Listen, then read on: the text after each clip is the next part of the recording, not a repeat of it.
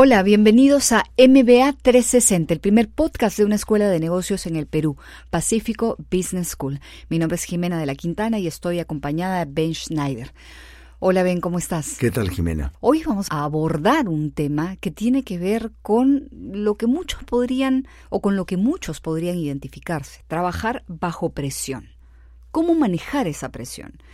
¿Esto es bueno? ¿Es malo? ¿Podemos aprovechar el hecho de trabajar bajo presión. Trabajar bajo presión implica necesariamente entrar en una crisis y si eso ocurre, ¿cómo se maneja? Hablar de, presión y de trabajar bajo presión no es algo que suene raro cuando de negocios se trata. Efectivamente, Jimena, la presión y el estrés son pan de cada día en el quehacer empresarial hoy en día y hay quienes creen que trabajar bajo presión es beneficioso, ¿no? ya que obliga a, cumplir objetivos en determinado plazo. Hay esta frase en inglés que dice no friction, no traction, ¿no? No hay fricción, no hay tracción. Tiene que haber presión, tiene que haber fricción para poder avanzar.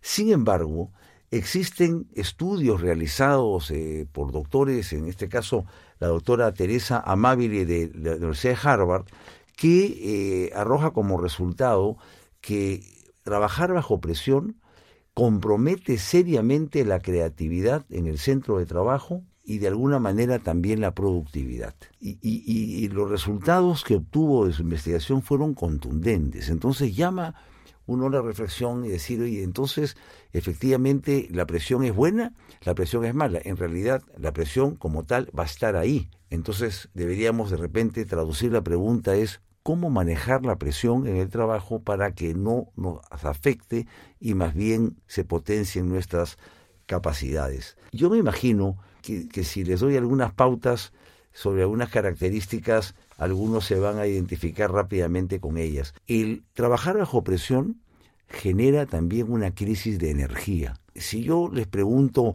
cuán bien duerme de noche, logra eh, dormir siete horas contiguas, no se levanta y empieza a pensar sobre algún problema que tiene pendiente, de punto de vista de sus emociones, cuando llega al trabajo se encuentra un poco irascible, ansioso, se distrae fácilmente ante cualquier correo o, llamada, reacciona en su quehacer a, temas coyunturales y, le falta tiempo para dedicarse a temas de largo plazo. Eh, en general, cuando está en la casa está pensando en el trabajo, cuando está en el trabajo extraña no haber optimizado el, el tiempo de calidad con la familia. Esas son típicas características de que alguien está engendrando una crisis de energía. Y esa crisis de energía va de la mano con el manejo de la presión. La mente humana está preparada para soportar trabajo continuo entre 90 y 120 minutos. Después hay una recaída, un declive, y uno tiene que saber cargar baterías. Algunos dicen, para, date una vuelta, oxigénate y regresa. Eh, uno tiene que aprender a, manejarse bajo presión y que no le afecte la energía tanto corporal como emocional. Me imagino que es como una carrera, ¿no? Cuando uno corre no necesariamente puede mantener siempre la misma velocidad. A veces hay que bajarla un poco para eh, recuperar energía, para oxigenarse y poder seguir corriendo. Eso no quiere decir que uno pare. Parte de la formación de un ejecutivo, de un MBA, tiene que ser, tiene que incluir o desarrollar actividades blandas y también conocer su mente, conocer su cuerpo y poder desempeñarse con satisfacción en ambientes de alta tensión. El estudio, hay un estudio importante hecho por Heydrich Weisinger y, JP Pauling eh, en su libro Desenvolviéndose bajo presión, Performing Under Pressure, donde desarrollan interesantes ideas que pueden ayudar a desenvolverse bajo presión en forma exitosa. El libro plantea cuatro competencias que combinadas se convierten en la clave. Estas son confianza, optimismo, tenacidad y entusiasmo.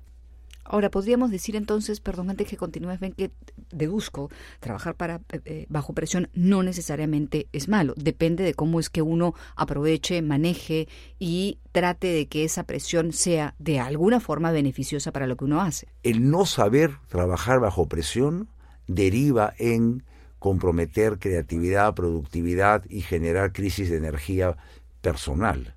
El dominar el trabajar bajo presión es el dominar el pan de cada día. No tenemos el lujo de decir voy a trabajar sin presión. La presión va a estar, las crisis se van a presentar, la disrupción de alguna manera nos va a ayudar, en ciertos casos y nos va a afectar en otros y requerirá de nosotros recomponer planes de negocios y eso todo genera estrés genera obviamente incertidumbre y a veces no sabemos realmente cómo predecir el futuro, que es difícil, y todo eso va a generar tensión. Pero el dominar las técnicas para desenvolverse en esos escenarios es lo que nos va a generar resiliencia, que es un tema que también hemos tratado en este foro. Entonces, déjame ir adelante con lo que plantea eh, el libro Desenvolviéndose bajo presión habla sobre la primera clave que es la confianza, porque claro, nos ayuda a seguir adelante a pesar que la situación a enfrentar sea compleja. Conforme aumente nuestra confianza, la ansiedad se reduce. Ahora, uno tiene confianza cuando domina y tiene habilidades duras y blandas sólidas. La confianza no solamente es una determinación de, del humor o el autoconvencerse, ¿no? sino que tiene que tener sustancia, tiene que tener base. La segunda clave es el optimismo porque ayudará a avanzar a pesar de la presión. El tener una visión positiva sobre el futuro permitirá soportar los sacrificios que en el corto plazo se tendrán que hacer sabiendo que el esfuerzo conducirá a un resultado exitoso. ¿Cuántas veces nos topamos con en una reunión con eh, el señor no, con don pésimo? O sea, donde todo le ve el lado negativo. Entonces, obviamente, eso no ayuda al grupo a poder seguir buscando soluciones y encarando el problema adecuadamente. La tercera clave es la tenacidad. Las soluciones no vienen fáciles. Uno tiene que ser tenaz, es determinante cuando se tiene una visión clara sobre los objetivos a alcanzar. La tenacidad nos va a ayudar a superar obstáculos, y sobreponernos a las frustraciones que sin duda se van a dar. Uno tiene que interiorizar eso desde el, saque, digamos, del pitazo inicial.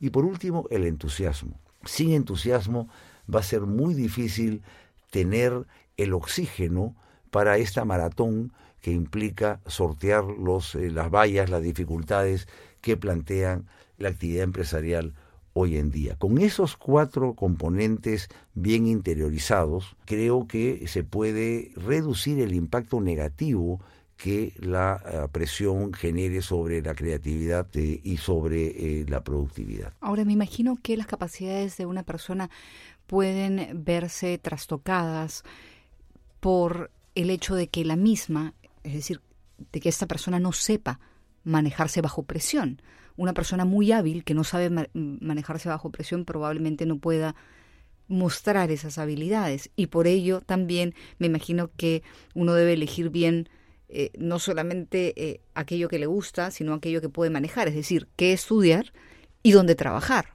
¿Y por qué lo digo? Hay industrias o empresas que por naturaleza, eh, se, en las que por naturaleza se trabaja más bajo presión que otras no sé, en una empresa, por ejemplo, en una cadena de noticias, seguramente se va a trabajar más bajo presión que en, eh, no sé, en una eh, eh, cadena que produce comida. No lo sé. Bueno, ciertamente, ¿no? Yo me imagino que un departamento de trauma shock de una sección de emergencia en un hospital trabaja con un nivel de presión, pero estoy seguro que el médico de emergencias no le tiembla la mano cuando tiene que actuar para salvar una vida. Me imagino que lo mismo se, pasará en una central de noticias que acopia información 24/7 de todas partes del mundo y tiene que clasificarlas y tiene que verificar y tiene que ver que esté todo bien antes de poderlas transmitir. Pero de algún grado u otro, cada trabajo genera circunstancias que derivan en presión. No seremos los primeros que hemos conocido a una persona deprimida en el trabajo. Y por eso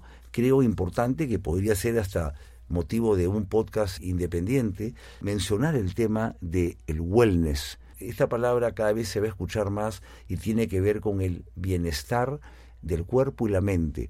Las empresas y las universidades empiezan a tomar conciencia de la importancia en el mundo de hoy de generar espacios, cultura, si quieres hasta una facultad de wellness empresarial. que abarca el conjunto de medidas saludables que se deben promover entre los colaboradores para mejorar la calidad de vida considerando las circunstancias en las cuales nos tenemos que desenvolver como un factor no solamente de satisfacción por mejorar las condiciones de nuestros colaboradores, sino porque impacta también en la productividad de los profesionales. Y si creemos que la presión no va a pasar la factura, la va a pasar. Y por eso es que hay técnicas para saber manejarse en ella, inclusive disfrutar de manejarse en ella, pero a la vez también tenemos que ser conscientes de fomentar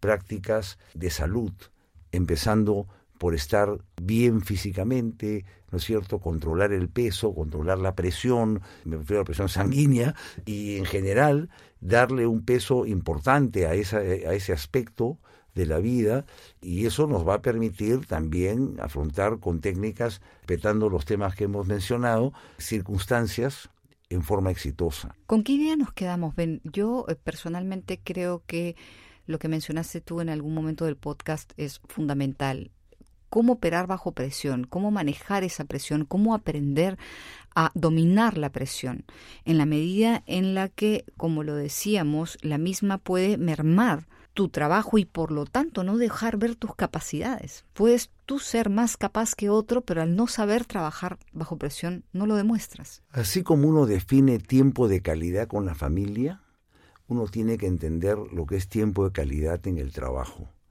no por meter más horas continuas necesariamente el resultado va a ser mejor. No por mostrar mayor desesperación, dar 500 mil vueltas, y ponerse irascible hasta levantar la voz, vamos a necesariamente inspirar, motivar ni encontrar la solución a los problemas que estamos afrontando. El mundo empresarial el día de hoy, la demanda eh, que hay sobre el individuo, sobre el colaborador, sobre el ejecutivo, es muy alta. Y por lo tanto al igual que en una maratón, que tú no puedes correrla sin prepararte en forma metódica, también el Ejecutivo tiene que prepararse mental y físicamente para desenvolverse adecuadamente en el mundo de los negocios hoy en día.